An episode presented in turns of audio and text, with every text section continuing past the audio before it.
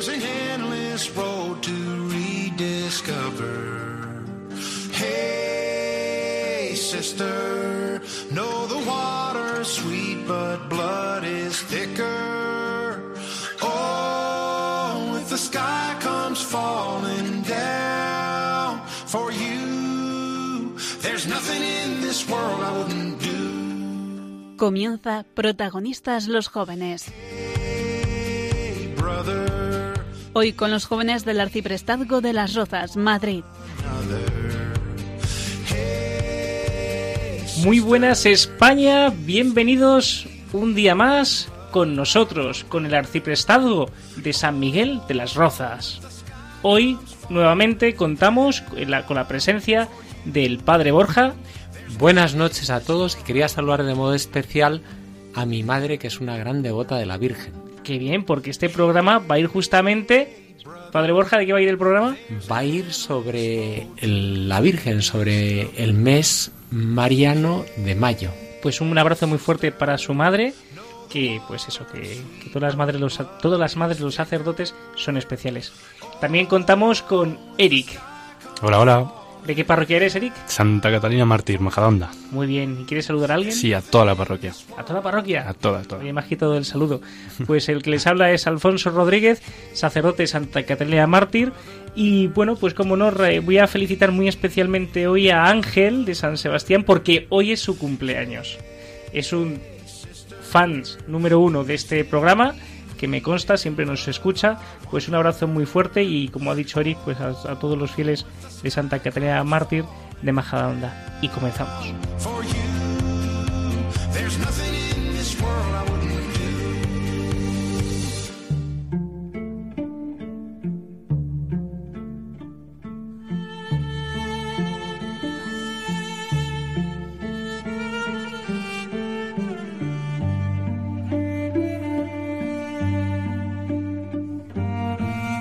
Durante siglos, la Iglesia Católica ha dedicado todo el mes de mayo para honrar a la Virgen María, la Madre de Dios. Aquí te explicamos por qué. La costumbre nació en la antigua Grecia. El mes mayo era dedicado a Artemisa, la diosa de la fecundidad.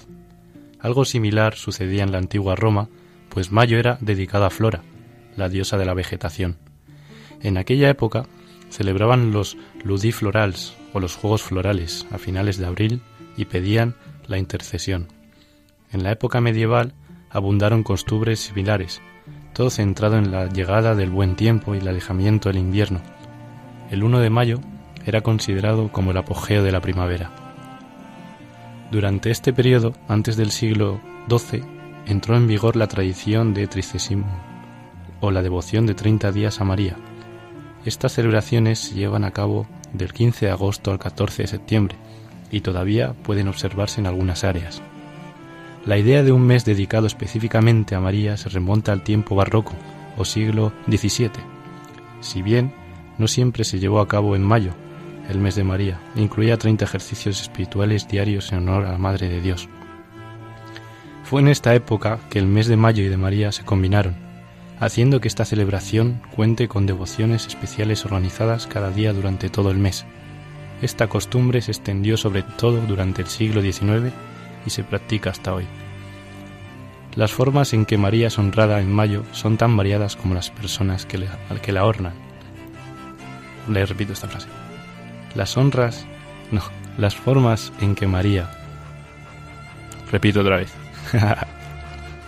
las formas en que María es honrada en mayo son tan variadas como las personas que la honran. Es común que en las parroquias tengan un mayo un rezo diario del rosario y muchas erijan una alta es costumbre que las parroquias tengan en mayo un rezo diario del rosario y muchas erijan un altar especial con una estatua con una estatua repito otra vez ¿no? Sí. va ahí voy ¿eh Mónica? es común que las parroquias tengan en mayo un rezo diario del rosario y muchas erijan un altar especial con una estatua o imagen de la Virgen.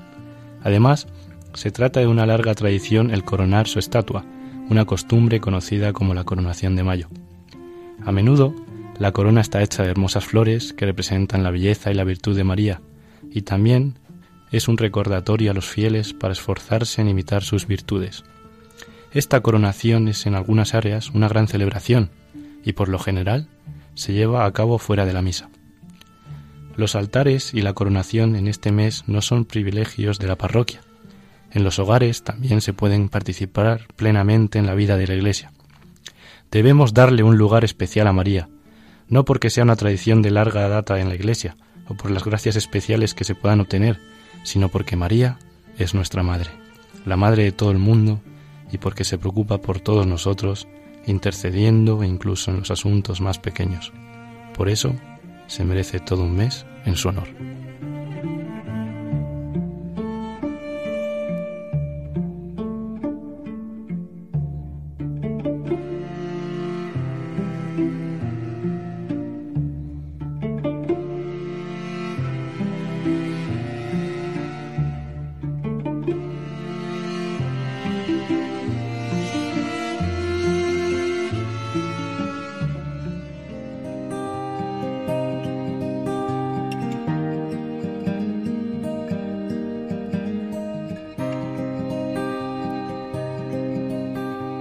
Hoy tenemos con nosotros a don Manuel de Santiago, que es un sacerdote que vive en Galicia, que tiene una gran devoción a María y desde hace años, además de ser mariólogo, se ha especializado en la Virgen de Fátima. De hecho, tiene un libro hablando sobre la Virgen de Fátima. Buenas noches, don Manuel. Muy buenas noches y muchas gracias. Bueno, muchas, muchas gracias a usted por habernos querido pues recibir ¿no? en su casa, que ahora mismo estamos en su casa, pues darle muchas gracias ¿no? por dejarnos entrar. Y bueno, la primera pregunta, así a bocajarro, eh, está claro que un sacerdote tiene que ser mariano, pero ¿dónde nace, dónde nace el amor a la madre? Pues nace como deben nacer todas las cosas en familia. Mi padre y mi madre eran, eran muy devotos de la Virgen, pero muy devotos los dos. Lógicamente mi madre mm, era portuguesa de, aquí, cerquita, y mi padre está en la frontera. Bueno, en aquellos momentos, cuando yo nazco, 44, está todavía muy reciente lo de Fátima. Y bueno, ellos me han inculcado ese amor a la Virgen. No solamente a la Virgen de Fátima, sino a la Virgen Madre de nuestro Señor. ¿Y a la Virgen de Fátima? Lo he vivido en casa desde, desde pequeñito, sin, si de manera indigna estando diciendo, simplemente el ambiente, el ambiente, de hecho, por ejemplo, de mi primera comunión conservo, yo hice la primera comunión a los siete años, conservo una imagen de la Virgen de Fátima, que es, es lo que conservo de aquella, de, de, los regalos que me hicieron. Muy bien, don Manuel, ¿y, y cómo nos podría por resumir un poco el mensaje de Fátima? Lo resume Nuestra Señora el 13 de octubre, cuando, cuando dice eh, no ofendan más a Dios, ella está muy ofendido. Con lo cual, la Virgen lo que viene a pedir justamente es que mm, la gente se convierta, es decir, mm, deje de ofender a Dios, porque si no vendrán los, los, los castigos, pero fundamentalmente es Dios está muy ofendido con los pecados de los hombres y eso hay que desagraviarlo. ¿eh? a base de, oración y a base de mm, la Virgen habla siempre de sacrificio, pero sacrificio en el sentido en el sentido mm, eucarístico, es decir, hacer las cosas por amor a Dios unido al sacrificio de Jesucristo en la cruz. ¿eh? Eso es, digamos, es una línea eh, la de la Eucaristía que está muy poco muy poco desarrollada, me parece, el, en, el mensaje de Fátima, por los estudiosos me, refiero. Hola, buenas, don Manuel. Soy Eric, un joven laico de la parroquia Santa Catalina. Sí, querría hacerle una pregunta. ¿Cómo nos podemos acercar a la Madre? Pues mira, eh, también con palabras de la Virgen. Cuando la Virgen en la segunda aparición le pregunta a Lucia, ¿estás triste? Y no le deja contestar. Le dice, no te preocupes, no te aflijo. Mi corazón será tu refugio y el camino que te lleve a Dios. No es una cosa nuestra. Nosotros tenemos, como los niños pequeños, que dejarnos querer. Va creciendo en nosotros esa delicadeza de, nuestra madre, no hay más. El corazón de la Virgen. Sí, ¿y cómo, cómo es el corazón de la Virgen? Es una cosa bastante complicada, pero pues tú imagínate a un niño abandonado en el seno de su madre mientras su madre lo alimenta. El niño se queda dormido, confiado, porque sabe que está allí y no por tanto de allí no se va no se va a escapar. Es decir, si eso lo hace una madre, la madre lo hace, la Virgen lo hace muchísimo, infinitamente mejor. Y por tanto es más que querer a la Virgen, es dejarnos querer por ella, dejarnos ir enamorándonos, que ella nos enamore. No nosotros, no, no es tanto un, ir de nosotros a la Virgen, sino dejar que la Virgen haga en nosotros lo que, lo que ella quiere hacer, que es llevarnos a Jesucristo, no tiene otro interés. Eh, don Manuel, ¿y en su sacerdocio la madre qué ha significado? Pues todo, todo. En los momentos buenos, pues para acudir a ella y en momentos que parece que estás perdido, indudablemente es la Virgen, la Virgen la que te, la que te, te quita, ¿eh? te arrastra y te dice, hijo mío, no te preocupes, ¿eh? y ya está. ¿eh? Hace como una buena madre, o sea, te lava, te limpia y cuando llega el papá, pues le dice, hijo, papá, mira, este niño se ha mm. portado muy bien hoy, aunque a lo mejor haya roto un, un jarrón de, de, de, un valor incalculable, pero, pero la madre es así, ¿no? Don Manuel, siempre me ha impresionado de Fátima que la Virgen se apareciera a tres pastorcillos, a tres niños. ¿Y no hubiera sido mejor que se apareciera a alguien mayor que pudiera, en fin, tomar nota con mayor seriedad? ¿Qué, qué tiene un niño que lo hace atractivo a Dios y buen mensajero de sus, de sus mensajes? Pues fíjate, eh, Lucia lo dice ella en, en unos escritos dice, desde toda la eternidad, no son palabras textuales, ¿eh? desde toda la eternidad Dios había elegido a unos instrumentos ineptos para darles un mensaje. Y que así como eligió a unos instrumentos ineptos, había elegido también el lugar. Desde, desde toda la eternidad, en la mente de Dios, decía Lucia, en la mente de Dios estábamos y nos había elegido.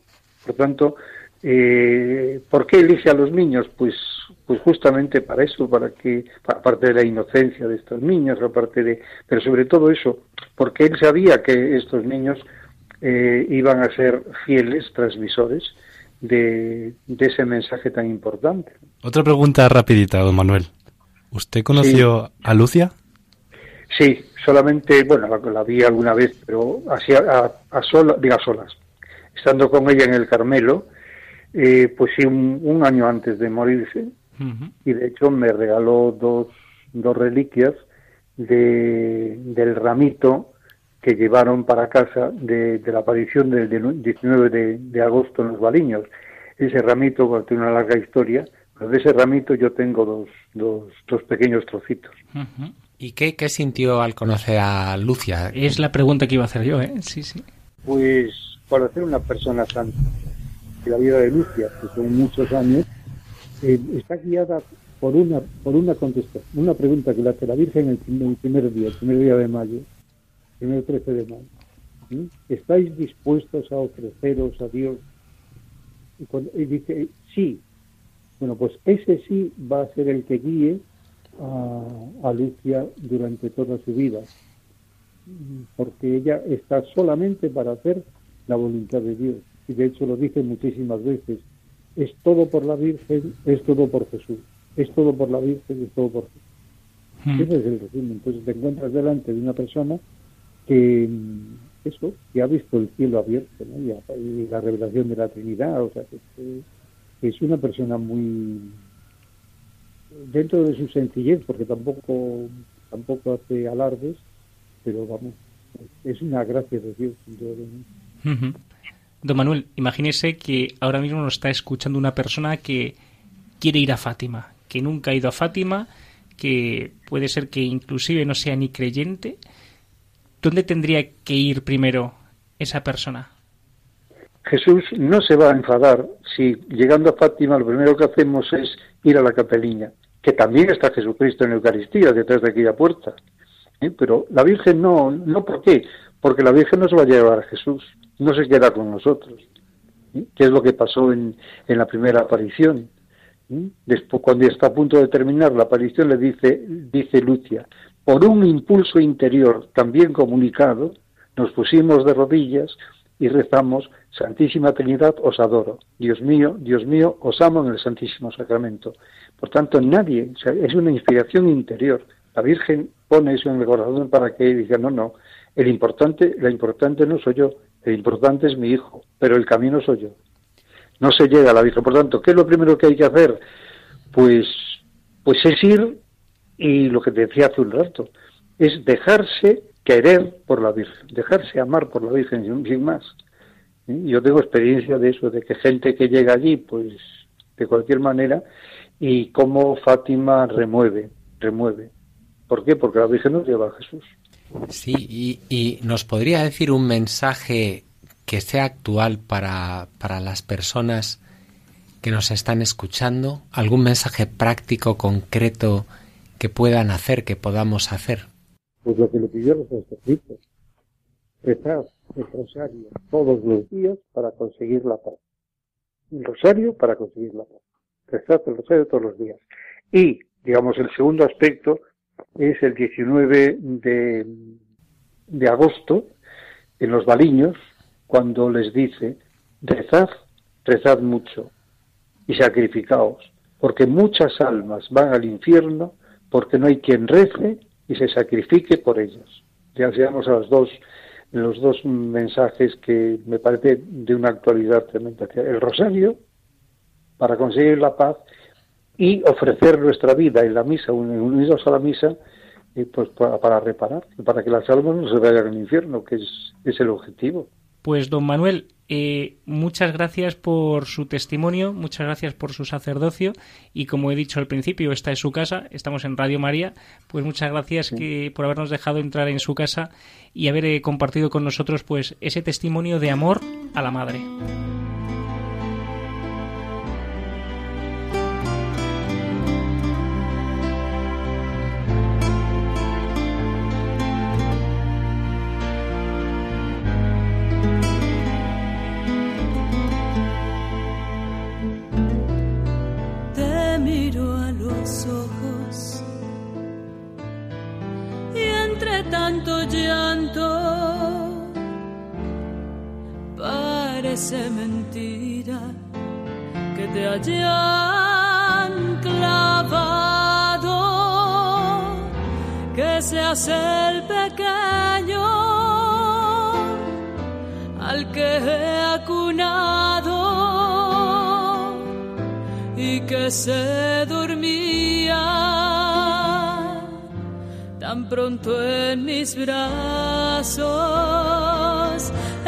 que se reía al mirar el cielo y cuando rezaba se ponía serio sobre este madero.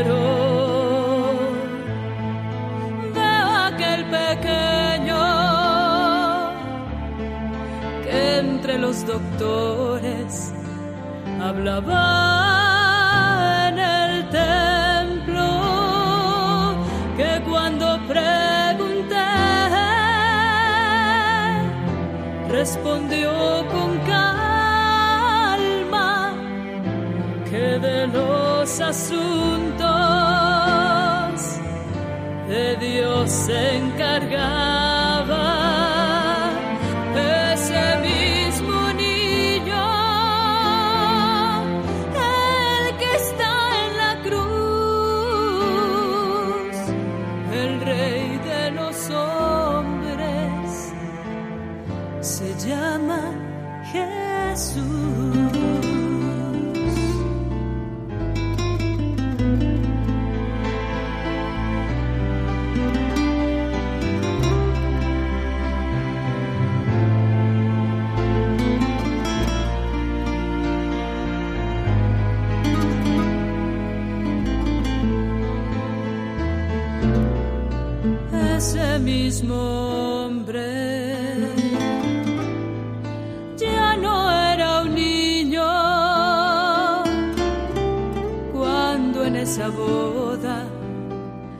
Pedí más vino que dio de comer a un millar de gente y a pobres y enfermos los miró de frente.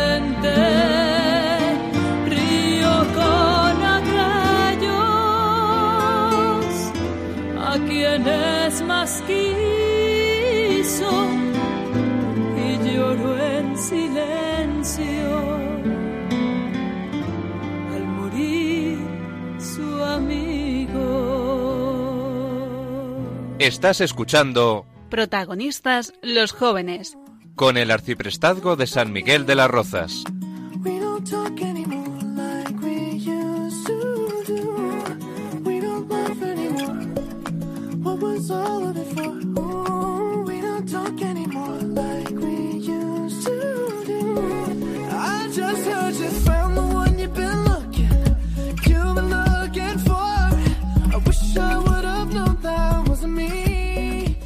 Bueno, padre Borja, un sacerdote, no solamente un sacerdote, todo cristiano tiene que ser mariano, ¿verdad? Sí, efectivamente, todo cristiano tiene que ser mariano, porque Jesús, cuando vino a la tierra, lo primero que hizo fue pensar en una madre.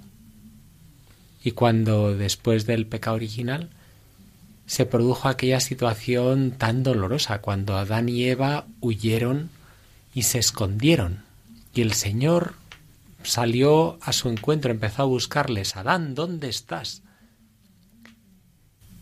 Y, y Adán estaba escondido. Mm, ¿Y, ¿Y qué es lo que le dijo el Señor allí cuando empezaron a hablar? Le dijo a la serpiente, una mujer te pisará la cabeza. Y esa mujer no se refería solamente a la mujer, sino a la mujer y su linaje. En aquel momento todavía no sabían de qué se trataba, pero el Señor había previsto volver a salvarnos.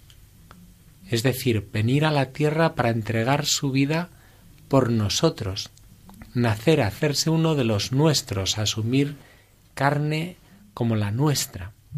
Y ahí fue cuando se produjo aquel misterio, que es un misterio muy especial, muy bonito, cuando el Señor pensó en su madre. ¿Y cómo piensas que, que se imaginó que eligió a su madre? ¿A quién eligió? Pues eligió la Virgen María a una mujer, primero que estaba dispuesta, ¿no? a aceptar eh, el encargo de Dios, que no era fácil. ¿Qué años podría tener la Virgen María en esa época? ¿15, 14 años? En ese momento, en el momento de la encarnación, pues según la tradición debía de tener 13, 15 años, Claro. pero, pero incluso antes el Señor pensó, al pensar en su madre, pues la llenó de todas las gracias. Claro. O Sí, sea, sí. pensó tenía que ser y además nosotros después del pecado original habíamos quedado como afectados, Mm. habíamos recibido la herencia de Adán y ella fue preservada, concebida inmaculada. Y así llegó el gran momento, el momento en el que el arcángel Gabriel se aparece y se presenta ahí delante. Claro, ¿y cuando recordamos nosotros ese momento? Lo, reza- lo rezamos todos los días, ¿no? A las 12 de la mañana, con el rezo del Ángelus, que ahora en Pascua rezamos el Regina Cheli.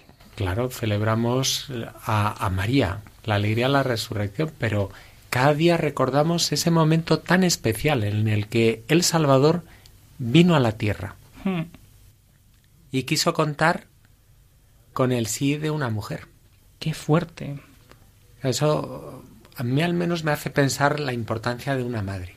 O sea, como una madre detrás de cada persona hay una mujer que es su madre.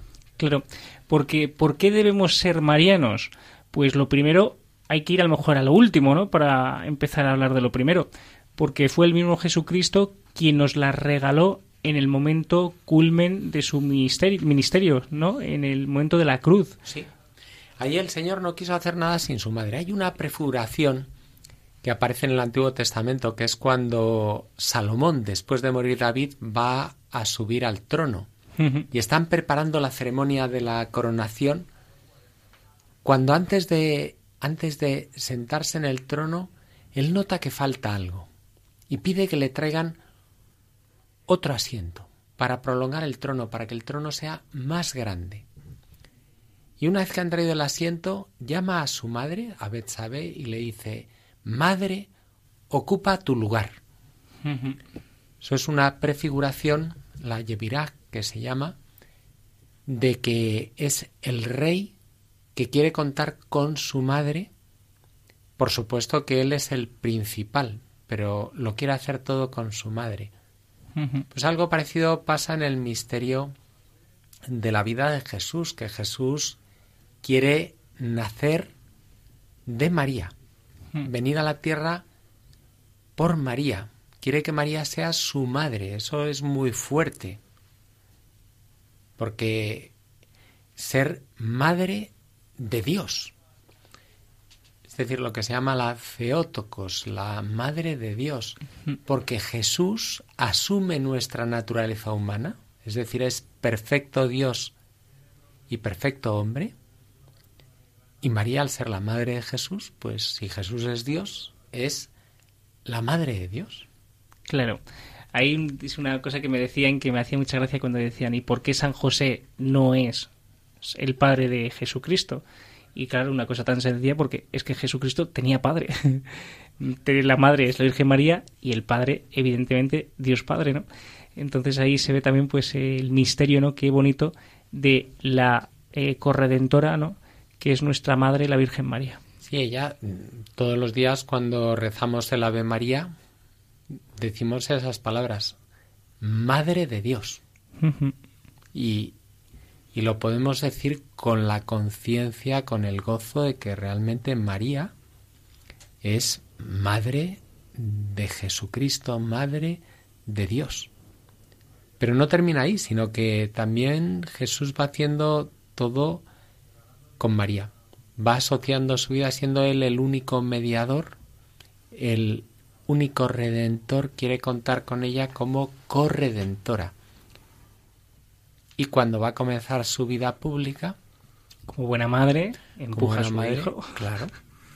Y, y están en las bodas de Cana, unas bodas que vale la pena profundizar en ellas, porque ahí en el capítulo segundo de San Juan aparecen las bodas de Cana que son un auténtico tesoro. No se sabe muy bien ahí quiénes, quiénes eran los novios, porque es una auténtica alianza, la alianza entre María y Jesús. Como María se da cuenta de que no tienen vino y se acerca a Jesús y le dice, no tienen vino. Aquí hay que resaltar la delicadeza de la madre, ¿no? Cómo está pendiente a todo, como buena madre. Ol- olvidada de sí misma, Olvida de sí misma que se fija en los detalles de que le falta vino. pendiente de los demás. Ujú. No se queda con miedo como una invitada más ahí diciendo a ver esto cómo se resuelve, sino Exactamente. que ella como ama, que eso es lo propio del cristianismo, amar. No es simplemente mm, mm, no tener problemas, es algo más, es dar un paso adelante, actuar, salir al encuentro de los demás. Pues ahí tenemos a María que dice, no tienen vino. Y Jesús le, le dice, todavía no ha llegado mi hora. Pero además añade unas palabras que a veces se han interpretado un poco mal, porque dice, mujer, ¿qué nos va a ti y a mí? No lo decía Jesús como lo decía sonriendo, lo decía emocionado, porque le estaba diciendo, ahí le estaba diciendo, tú y yo, es decir, tú que eres la madre, aquella mujer anunciada, por eso utiliza la palabra mujer, porque es la nueva Eva, aquella a la que el Señor hizo referencia al comienzo, después de la caída original, en la maldición de la serpiente. A ti una mujer te pisará. la cabeza. Una mujer, y eso que se tendría que traducir, la mujer, el linaje, porque van las dos cosas unidas. Y ese es el, el gran momento. Mujer, ¿qué nos va a ti y a mí?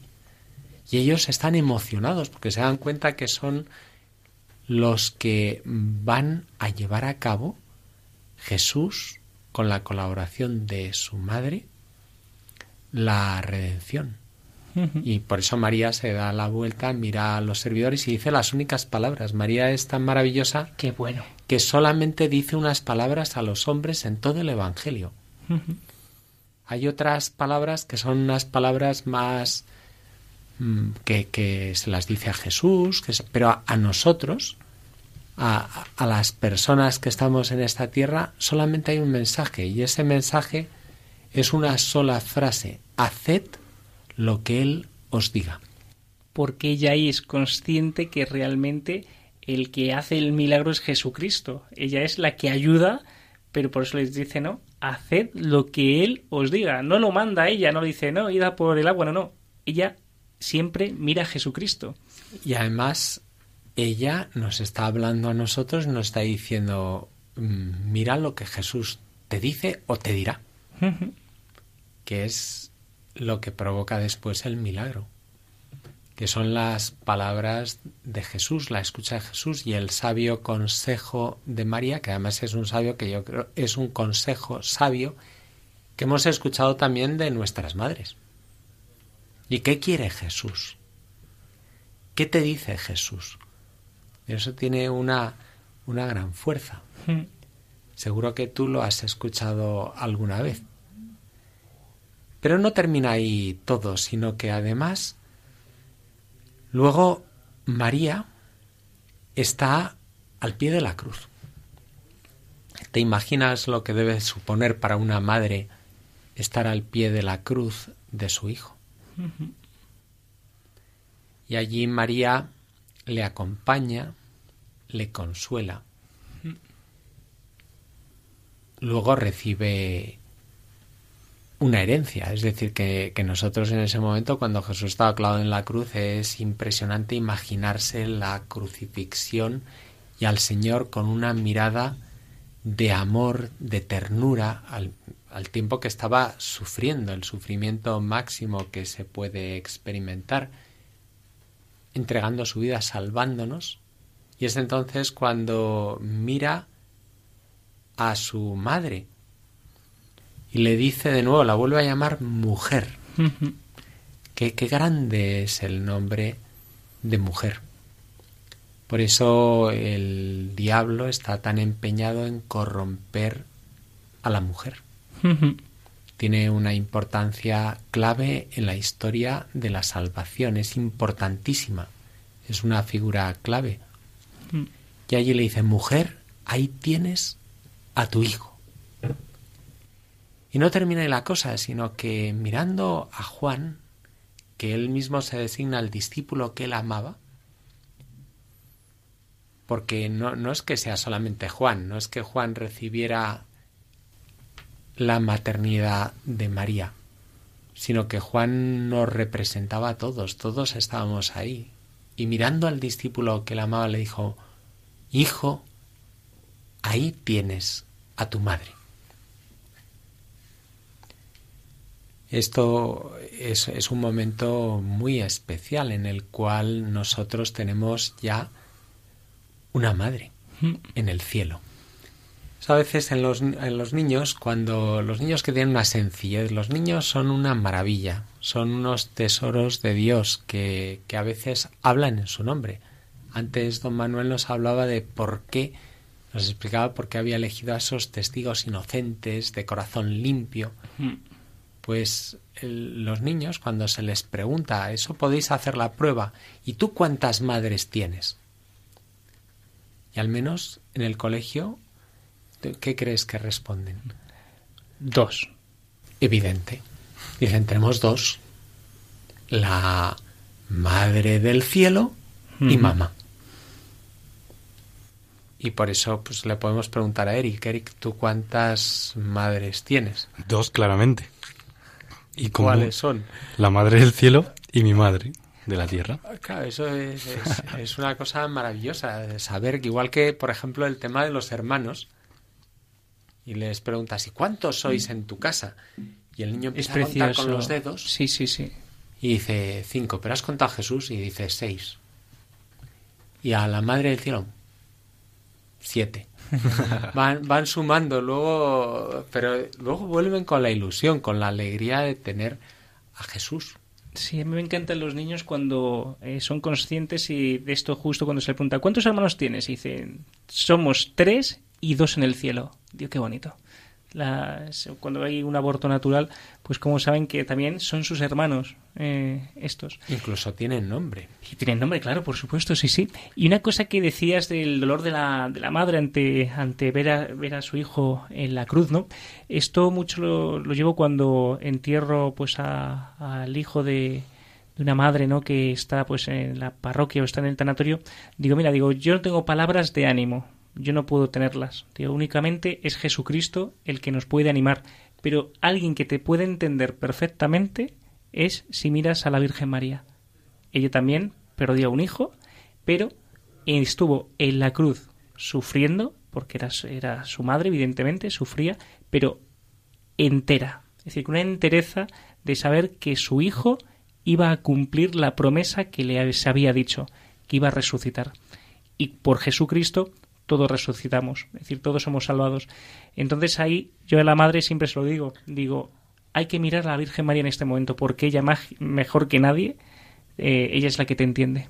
María y Jesús son los que nos devuelven la esperanza. Por eso a, a Santa María se la llama esperanza, Esperanza nuestra. nuestra. Pero también Jesús nos ayuda a comprender que la cruz es un camino de redención. Nos permite a nosotros entrar dentro de esa historia. Entrar como si entráramos a través de la quinta dimensión en, en ese mundo, que es un mundo real, es un mundo en el cual tenemos una madre, un hermano mayor, que, que ha entregado su vida por mí, que me quiere tanto que ha entregado su vida por mí. Mm. Y hay una, una, una imagen muy bonita de, de la película La Pasión de Mel Gibson, cuando la mujer de, de Poncio Pilato eh, es consciente del valor de la sangre de Jesucristo y le entrega a la madre y a María Magdalena les entrega unas toallas, ¿no? Y la madre, ¿no? Pues se tira al suelo y empieza a recoger la, la sangre, ¿no? La empieza a limpiar, ¿no? La importancia de la Eucaristía, ¿no? Eh, la delicadeza, ¿no? Que la madre tiene, pues, ante, ante el misterio eucarístico, ¿no? Que nosotros, pues, todos, nosotros cristianos, deberíamos de cuidar, ¿no? Eh, pues, eh, poner bien, pues, la boca, la mano, que muchas veces eh, recibimos al Señor, pues, como el que recibe, pues, no sé, ¿no? Pues tener esa delicadeza, ¿no? También la madre nos enseña a tener delicadeza en la Eucaristía. Sí, Cristo, Cristo en la Eucaristía.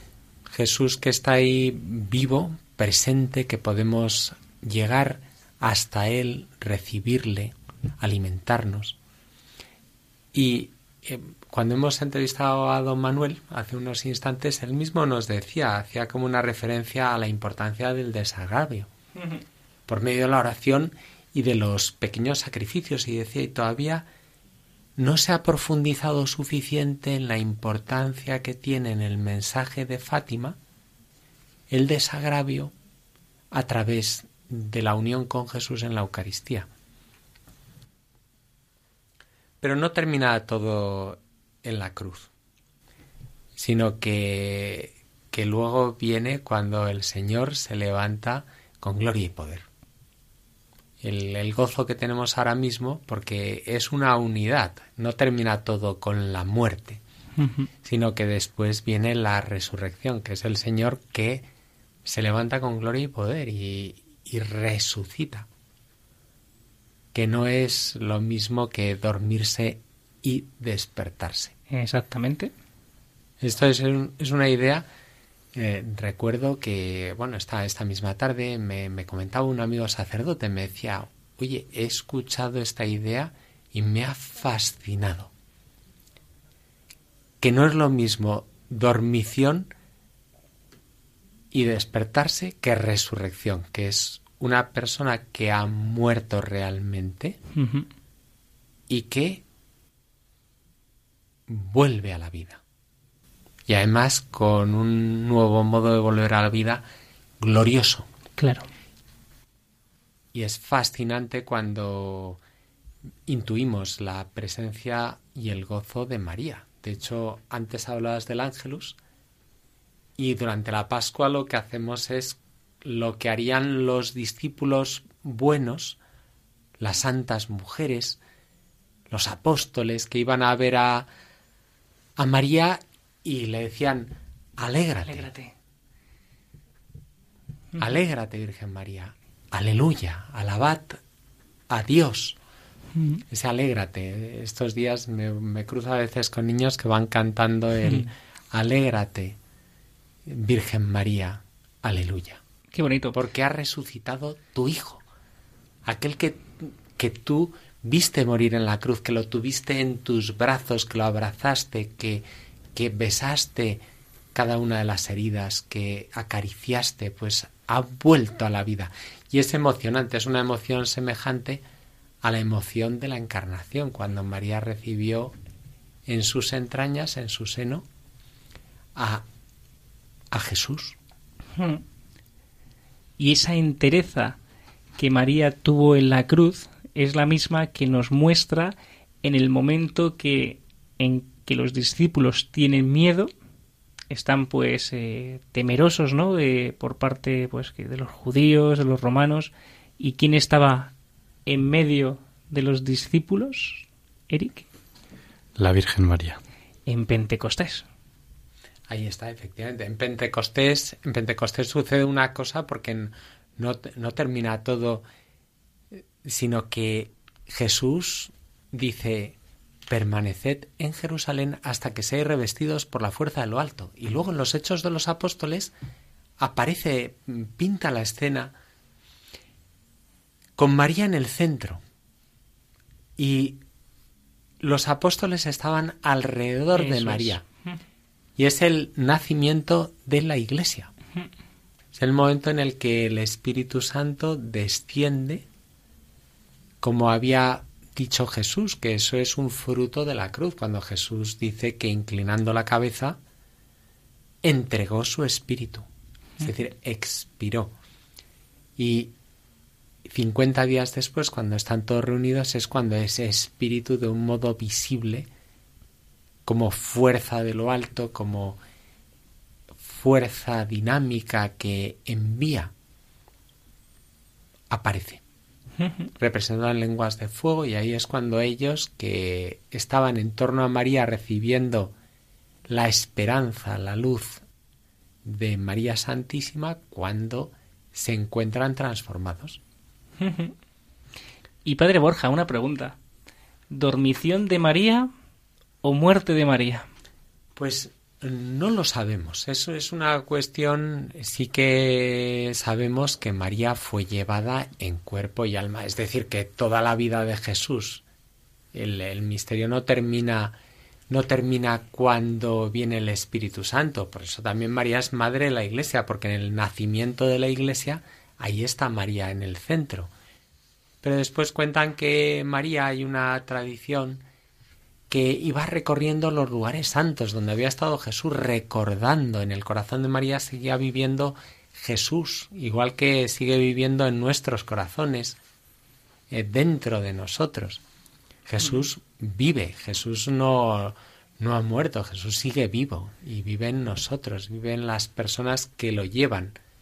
Y María era la que mejor ha llevado a Jesús, es la primera discípula, pero es natural que Jesús después de que María ya terminara su curso, lo que dice el, en concreto el, el documento en el que se anuncia el dogma de la Asunción, y de que María, terminado el curso de su vida terrena, ahí no aclara, dice, terminado el curso de la vida terrena, que es un recorrido. Es decir, es como un curso, nuestra vida es un curso. Dice San Pablo, mientras que estamos en el camino, peregrinamos hacia el Señor. Hemos salido de Dios, volvemos a Dios. Es un recorrido. Y María, terminado el curso de su vida terrena, ¿murió o no murió? No está definido. pero sí que está claro que el Señor no quiso que conociera la corrupción del sepulcro. Y por eso ella fue llevada en cuerpo y alma a la gloria, se la llevó con él. ¿Y María tiene ya en el cielo un título? María eh, es única y, y en el cielo eh, fue, dice la tradición, de hecho es el quinto misterio de gloria, fue coronada por el Padre, el Hijo y el Espíritu Santo, porque ya es Madre de Dios, hija del Padre y esposa de Dios Espíritu Santo, es decir, vive en el amor de Dios, porque Dios es amor. Y por tanto, María es una mujer enamorada, llena de amor. Y sin darnos cuenta, pues hemos dicho todos los dogmas de fe sobre la Virgen María. Sí, hemos ido viendo el, el papel de María, pero no, no ha terminado ahí, sino que María continúa, continúa ejerciendo su reinado, continúa llevando a cabo el trabajo de su hijo. Es lo que dice, lo que dice a los tres pastorcillos, y mi inmaculado corazón triunfará. Que es un, un mensaje precioso y, y de hecho la fiesta que celebrábamos ayer de la Virgen de Fátima es. Nuestra Señora del Rosario de Fátima, porque una de las cosas que pide, que también don Manuel nos ha dicho, es rezar el Santo Rosario. Y por tanto acompañar a Jesús de la mano de María. Es decir, en el fondo María cuando nos dice que recemos el rosario nos dice que acompañemos a Jesús desde su encarnación hasta la gloria. Que, que tengamos toda la vida de Jesús en nuestros corazones, que, que vivamos con Él, que, que procuremos acompañarle. Bueno, pues María sigue ejerciendo su maternidad aquí en la tierra Mm. y sigue haciendo que su hijo siga triunfando. Va acompañando. Es una maternidad que afecta a cada persona, a cada comunidad, a cada familia. Por eso poner a María en un lugar destacado del hogar, que tenga un papel en la familia, recordarla. Es un modo maravilloso de tener a la madre y por tanto también adorar al Hijo, a Jesús, tenerlo en el centro de nuestros hogares, de nuestros corazones. Me encanta ver, comparar, ¿no? Eh, Eva y la madre, ¿no? Cómo, pues, eh, Eva es engañada por el demonio porque dialoga con ella, dialoga con la serpiente, entonces el demonio que, pues, es en el mal muy, muy sabio, ¿no? Pues la engaña, ¿no? En cambio, el diálogo con la Virgen María no existe, le pisa, ¿no? Como hemos dicho, le pisa la, la cabeza a la serpiente, ¿no? Pues es lo que la madre nos invita, ¿no? A no dialogar con el maligno porque nos va a engañar, sino que hagamos como la madre, venzamos la tentación pisándole la cabeza. Contar, contar con ella es, es un punto clave ahí. Me fascina como el Papa Francisco, bueno, y todos los papas siempre han contado con María. Y, y por ejemplo, antes de cada viaje apostólica, Ujú. apostólico, el Papa va a Santa María Santa Maggiore a poner ante la Salus Populi Romani, ante la imagen de la Virgen y ante las reliquias mm, de Belén. Está ahí, la tradición dice que ahí está la cuna, pues el Papa se pone delante de la Virgen, le encomienda el viaje, le pide por la iglesia, le... Y podríamos decir que San Juan Pablo II tenía una devoción especial a Fátima, ¿no? De hecho, el atentado que, que el Santo Padre tuvo, ¿no? Sí, todos los papas han tenido relación con Fátima. El mismo Papa Francisco canonizó a los dos pastorcillos. A Lucia no ha dado tiempo todavía, ¿no? Y está el proceso en marcha. Pero a Francisco y a Jacinta.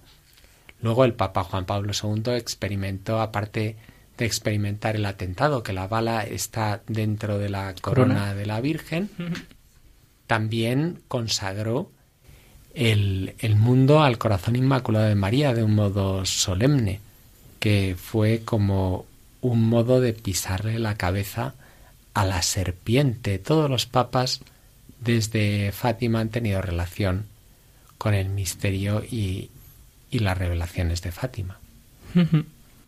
Yo soy un, un enamorado, tengo que decirlo, de Lourdes. eh, me encanta Lourdes. Y, es verdad que ahí se ve pues cómo la Virgen elige pues a, a, lo a a los pequeños, ¿no? En este caso, pues a Bernadette, ¿no? Que una niña analfabeta, una niña pues pobre, y cómo se fija pues eh, la madre en lo pequeño, ¿no? En lo sencillo, y cómo de eso que evidentemente nadie puede esperar que sea pues algo mm, pues eh, grandioso, pues como la madre lo hace grande, ¿no? Tanto Fátima como Lourdes o donde pisa la madre, ¿no? Claro, porque al final las advocaciones de la Virgen lo que nos no- lo importante no es el lugar, sino quién está detrás, que es Claro. la única, Sí, sí. es María. Es la madre de Jesús y madre nuestra, madre de Dios y madre nuestra. Y así cuando nos fiamos de ella, pues nos fiamos del mismo Jesucristo. Por eso también ella cuando nos manda a hacer algo y lo hacemos con confianza como hijos confiados de la mano de una madre, pues las cosas cambian a mejor. Lo que importa es que no estés toda la vida preguntándote qué habría ocurrido de haber aprovechado esa oportunidad.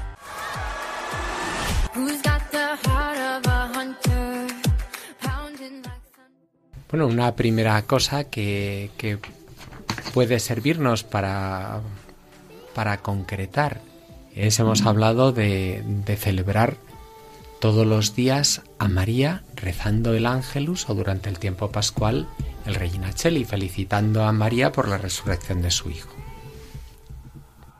Comprometernos a rezar el rosario este mes. Otra propuesta que también eh, que podemos hacer durante este mes es dar gracias a nuestras madres. Si está en el cielo, pues también rezarla o ofrecer una misa por ella. Y una cosa sencilla, muy básica, que es llevar a María con nosotros, tener el escapulario, alguna imagen y también entronizarla en la propia habitación, en el propio hogar, que María sea visiblemente madre mía, como es madre de Jesús. Visitar un santuario mariano, Como por ejemplo, la Almudena, Schoenstatt. Este año además estamos en el, en el año jubilar de la Almudena. Santa María la Real de la Almudena, cuando Juan Pablo II hace 25 años consagró la catedral.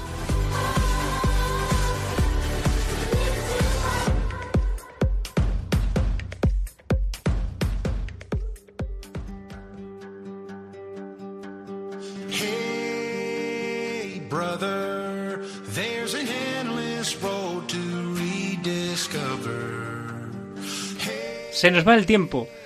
Un mes más, pues hemos querido compartir con todos y cada uno de ustedes, pues este rato, ¿no? Y esta vez, como siempre, de la mano de la Madre, de la mano de María.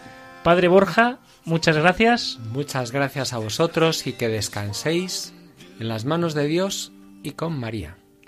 Eric, muchas gracias. Ha sido un placer. España, muchas gracias. Nos vemos el próximo mes. Adiós.